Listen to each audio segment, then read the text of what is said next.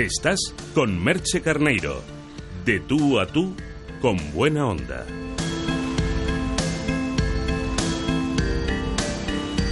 Son las 11 de la mañana y 14 minutos, quedan apenas unos segundos para llegar a los 14 minutos sobre las 11, una hora menos en Canarias.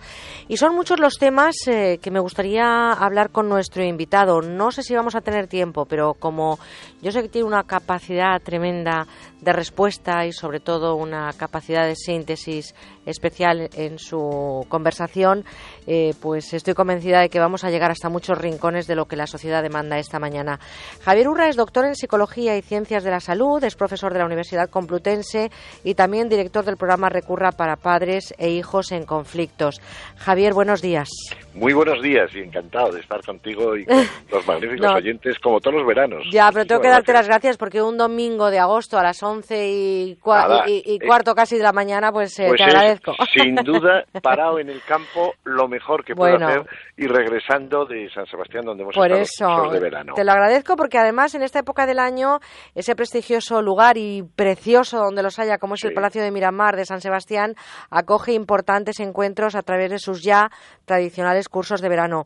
Ayer mismo se clausuraba, todavía creo que estáis bajando la persiana, Valores y Virtudes, Verdades y Mentiras, dirigido magistralmente por ti, Javier, y con encuentros eh, de grandes ponentes. Hemos visto cómo ha pasado por ese curso, pues eh, gente de la talla de Francisco Javier Elzo, gente como eh, Ángel Gabilondo o Javier de las Heras, en fin. Em, no sé si ya estás en, disposición de darnos algún titular o sacar algunas conclusiones de lo que habéis hablado en ese Valores y Virtudes, Verdades y Mentiras. Bueno, pues la verdad es que ese título se puso hace casi un año y, ha llegado en un buen momento. Empezamos con una frase de Aristóteles, lo importante no es saber lo que es el bien, sino ser bueno.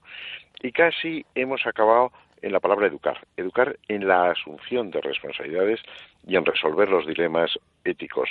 Hemos hablado mucho del deber, el deber como contrapeso al impulso o al deseo, desde luego de la necesaria empatía y de la generosidad, del respeto, pero también ha entrado todo el tema de la corrupción y otros aspectos que tanto dañan a cada individuo y a la sociedad. Sí, sí, hemos hablado también de la verdad, de las mentiras, que dice Vargas Llosa, de la hipocresía, de la falta a veces de coherencia y de cómo querríamos ¿no? tener no solo un listado de valores, sino una escala de valores.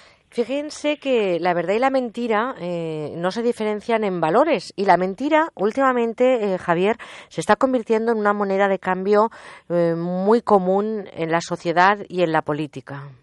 Pues es una desgracia, ¿verdad? porque mm, la verdad es que de las grandes conquistas que ha tenido el ser humano es la ética, y eso es lo que nos alcanza, la dignidad de la convivencia, y quizás eh, para modificar en algo la realidad, pues tendremos que plantearnos el debería ser. También es verdad que en organizaciones, en instituciones, en la política, tendremos que ver por qué existe tanta facilidad.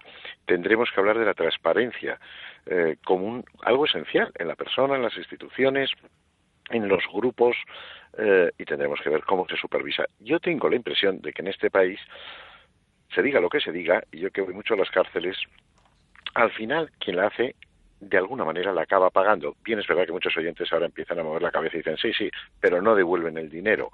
Es verdad, y yo creo que, que el problema muchas veces de la corrupción es la desconfianza terrible que genera en los demás. Y recordemos que este planeta, este mundo, no solo lo hemos heredado, sino que lo tenemos en alquiler de los que nos continuarán. Importante, por lo tanto, una sociedad moral, no solo de leyes.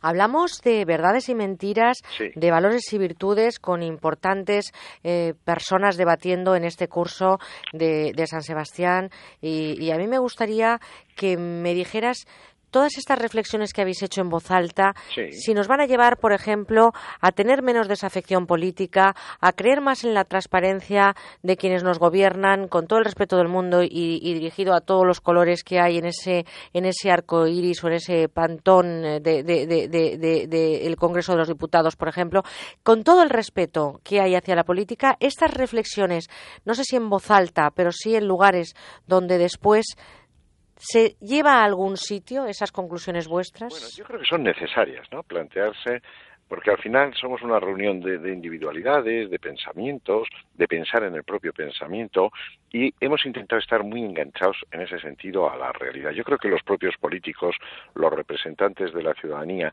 la propia ciudadanía tiene cierto asqueamiento, cierta, cierta náusea. Eh, lo que yo y, nos ha parecido interpretar es que esto de que los políticos son una casta aparte no es propio, no es real. No, no. El problema es que hay mucha gente que roba en su trabajo. Bueno, pero un paquete de folios, sí, pero lo roba. Pero hace un mal uso del teléfono público o de la empresa para actos personales. Por lo tanto, tenemos que ser cada individuo, cada sujeto. Y también hay muchísimas personas que son muy cuidadosos con el dinero, con las mm, del otro. El poder es preocupante.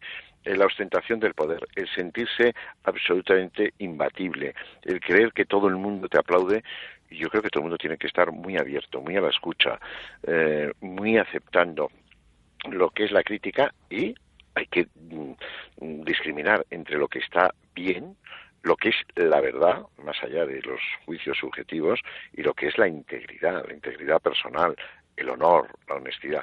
El día 2 de septiembre, Javier Lezó, que le mencionabas, va a sacar unas conclusiones interesantísimas sobre la juventud en España. ¿Cuáles son sus valores?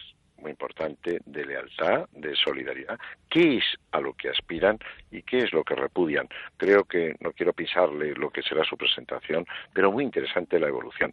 Evolución que al final nuestros jóvenes se parecen, pues en fin, a los que somos más, más mayores, ¿no? Pues yo creo que habrá que seguir muy de cerca eso, pero yo creo que debe ser muy complicado, Javier, trabajar en el entorno que tú lo haces. Eh, tener que decir a algunos jóvenes, eh, planteate tu futuro, por ejemplo, o tener que trabajar entre violadores o pederastas, tiene que ser muy complicado. Tú lo decías, vas mucho a la cárcel, estás en un entorno muy hostil trabajando y además lo haces desde la cercanía llamándole a las cosas como son y por su nombre. Yo creo que es la única manera en la que al final acabamos entendiéndonos, ¿no? Todos yo creo que sí. Se generó al principio una polémica que para nada yo buscaba. Yo soy sí, el tema del suicidio. Mira, vamos a aprovechar también y nos lo cuentas. Claro. Entonces, en la presentación del curso yo dije que en los casos de los pederastas reiterativos y de los violadores en serie que vayan a salir de la cárcel y que te dicen a la cara, pues no sé, si se me cruzan los cables, volveré a hacerlo hay que ponerles un espejo y decir, oye, en la vida es un dilema, tienes que tener y tomar decisiones. Antes de dañar a los demás, es más ético que te dañes a ti mismo. Bueno, eso tú sabes bien que el verano a veces inflaman las noticias y dicen, hombre, está usted induciendo al suicidio. Nada más lejos. Es más, en la residencia que yo tengo tenemos chicos que nos mandan a algunos hospitales de España que han tenido no ideas, sino intentos de suicidio, y luchamos mañana, tarde y noche para que no pase, y hasta el momento no ha pasado. Ahora, tampoco soy yo favorable al profesional aséptico, al yo te entiendo, a yo, bueno, que, a ti te tuviste un tocamiento de niño y por eso ahora violas. Por cierto, el 80% de las veces es mentira.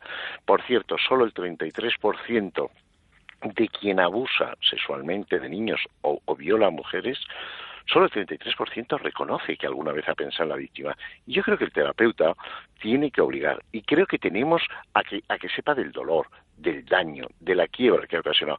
Contra el violador, contra el pederasta, no a su favor para que no reincida, a favor de la sociedad. Pero Javier, por ejemplo, ya que estamos hablando de pederasta, la actualidad nos lleva a Ciudad Lineal. Estamos viviendo eh, todo un enigma que vive la policía con esos detalles, con esos indicios, con esos supuestos que están em, barajando en la investigación.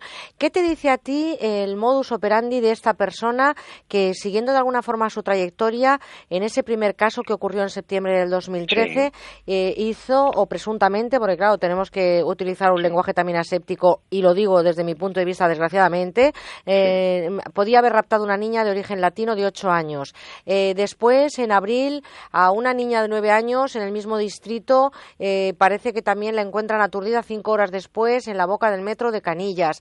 Después aparece una niña también de seis años que había sido drogada y luego bañada. Ahora, hace tan solo unas horas, acabamos de vivir pues otra situación muy complicada en ese barrio, en el distrito de Ciudad Lineal de Madrid, en el que, bueno, pues ahí está un, parece ser que podría haber sido un pequeño descuido de los abuelos y una niña que, que, aparece diciendo que le han hecho cosas feas.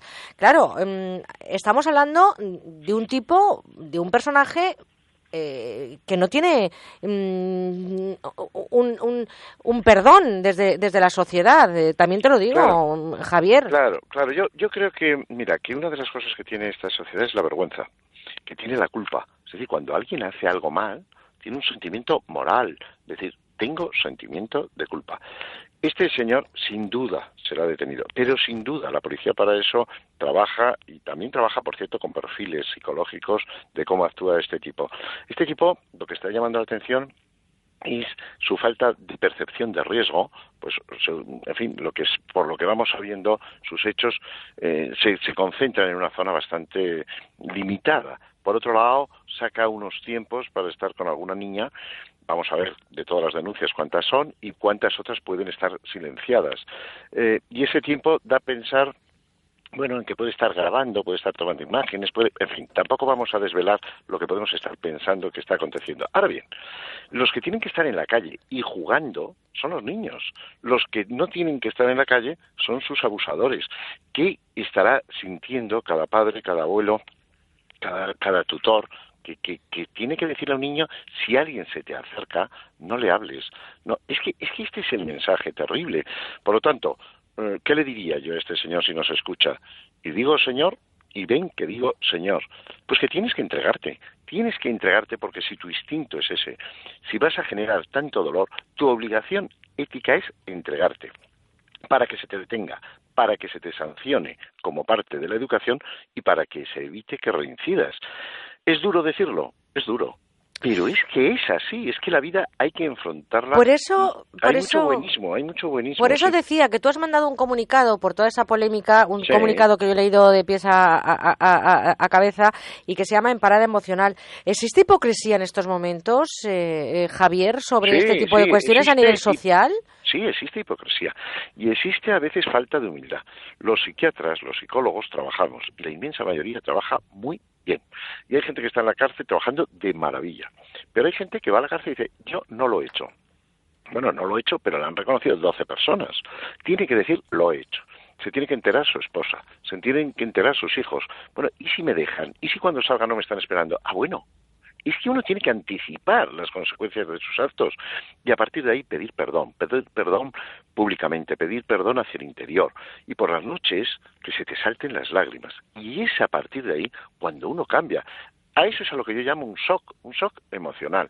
Y cuando alguien tiene un infarto de miocardio, por cierto, que yo lo sufrí, sé lo que supone supone cuál es la reacción. Y a veces te tienen que dar una descarga eléctrica, pero es porque estás tratando a un ser humano, porque quieres mejorarle. No, no, no es a inducirla a que se quite de aquí, en absoluto, pero sí a que vuelva a tomar su vida en sus propios brazos. Y no esa conmiseración a veces estúpida de cuéntame, ¿qué te pasa? ¿Por qué lo haces? De acuerdo, claro que hay que escuchar, claro que hay que sufrir con él, pero sobre todo hay que cambiarle, porque si no, ¿para qué estamos y para quién estamos trabajando? Pues estoy de acuerdo hasta el final con ese comunicado que has mandado y sobre todo me quedo con esa última frase para terminar, que es que, como tú, hay que asumir las críticas, pero pidiendo respuestas, porque efectivamente existe una legislación, tenemos leyes, pero a lo mejor de lo que carecemos en muchos casos es de moral o de ética o de responsabilidad de lo sucedido.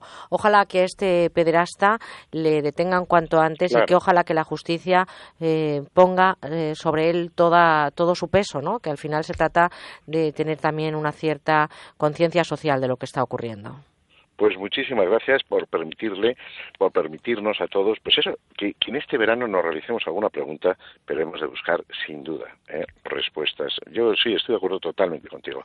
Quizá tenemos un exceso de moralina y sin embargo escasez de ética individual y grupal. Bueno, pues Javier Urra, como siempre, un placer pasar un ratito del día contigo. Gracias por dedicarnos este tiempo de tu domingo, cuando acabas de regresar, además, de ese magnífico curso dado en, San Sebastián y te lo agradezco que es un lujo es poder estar con gente, poder pensar y repensar, y lo que es un, un gustazo también es plantearse cómo mejorar en algo, en un trazo, este mundo en el que vivimos. La crítica, Oye, hay que aceptarla, por cierto, que yo la leo, la escucho, lo intento contestar e intento aprender porque también las certidumbres hay que ponerlas sin duda en interrogantes. Los mejores amigos, eh, no sé si estás de acuerdo, son los que te dicen que la falda te sienta mal. Por lo tanto, sin duda, sin duda. con esa frase terminamos, Javier. Te mando un abrazo muy fuerte y te deseo lo mejor. Un abrazo. Buen día.